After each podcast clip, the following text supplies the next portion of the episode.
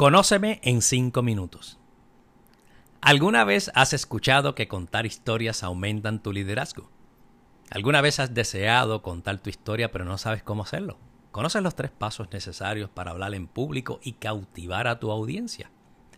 Hola a todos y gracias por estar conmigo. Mi nombre es Vilato Marrero y soy un coach empresarial en los temas de ventas, servicio y liderazgo. Bienvenidos al podcast El líder de grandes ligas donde aprenderás herramientas y las mejores prácticas de conexión para que logres aumentar la influencia, resultados y tus ingresos. Y hoy les preparé un tema que me apasiona y se llama Conóceme en 5 minutos.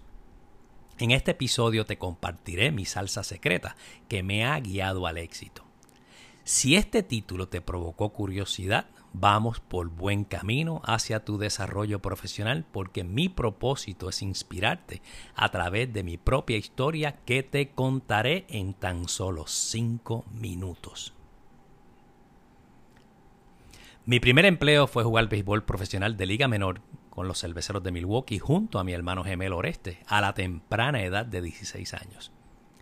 En el cuarto año estaba jugando en una tarde calurosa de verano en Springfield, Illinois, y me encontraba en primera base luego de conectar un imparable.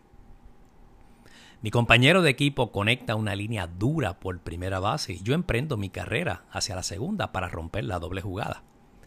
Cuando me deslizo inmediatamente me doy cuenta que fue un deslizamiento horrible. Los ganchos de clavo hacen su trabajo, se entierran en la tierra, detienen mi movimiento, se me rompen los ligamentos y termino con el tobillo colgando un poco gráfico, ¿verdad? Pero quería compartir ese dolor contigo para que lo comprendieras. En ese momento de gran dolor físico fue superado por un dolor emocional cuando un año más tarde supe y me encontraba ya fuera del béisbol, ese béisbol que yo amaba, porque yo no iba a ser coach, yo no iba a ser adiestrador, yo iba a ser pelotero profesional para las grandes ligas. Sin embargo, eso no fue posible. En ese momento pasé por el proceso de duelo. Y los que conocen del tema saben que la quinta fase es la aceptación.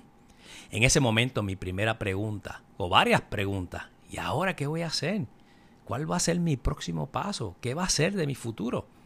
En ese momento difícil tuve que elegir entre quedarme en el piso o levantarme, así que escogí la segunda opción y no permitir que este obstáculo decidiera o definiera mi futuro al ingresar a estudiar en la Universidad Interamericana.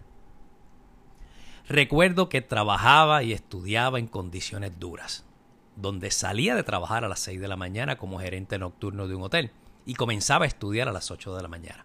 Mi reloj biológico estaba destruido, pero perseveré. Tuve determinación hasta graduarme cum laude en administración de empresas.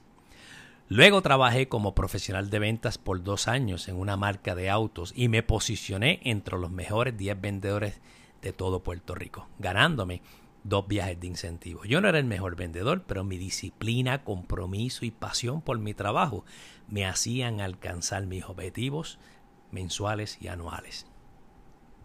Más adelante escalé como gerente de financiamiento senior para una empresa que sale de Puerto Rico luego de estar siete años con ellos. Más adelante regreso a ventas en una marca de autos y vuelvo a posicionarme entre los 10 mejores vendedores de toda la isla por cuatro años consecutivos, ganando nueve viajes de incentivos durante este tiempo.